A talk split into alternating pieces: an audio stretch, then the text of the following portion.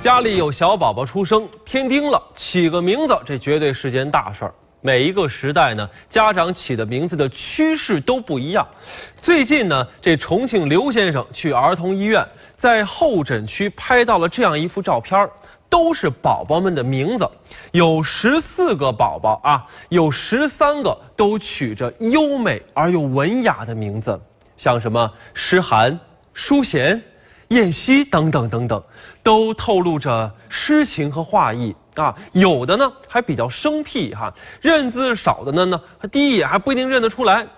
从公安部门发布的数据统计显示呢，这种类型的名字逐渐成为了主流，而什么王富贵啊、李春生啊、刘建国之类的名字，渐渐的就淡出了新一代父母的视线。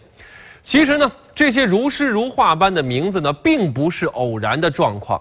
时下以八零九零后为主体的年轻爸妈们，在给孩子们起名字的时候，更加注重的是名字的内涵，会更加的含蓄和婉约。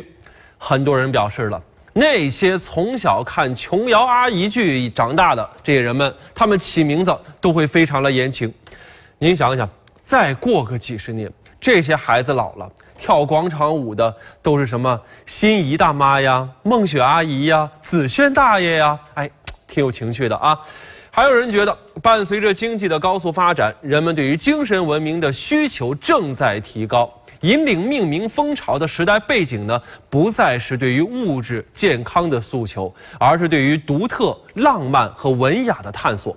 这些名字呢，也打上了独特的时代烙印，代表了一个时代的文化。确实啊，当所有人都在起这样非常文艺的名字的时候，你给孩子如果起一个稍微朴素点的名字，倒也挺独特的，对吧？家长们给孩子取名字越来越温婉而越越来越含蓄，那对这件事儿您怎么看？您那个时代起名字的依据又是什么呢？又有怎样的含义？欢迎参与我们的话题讨论。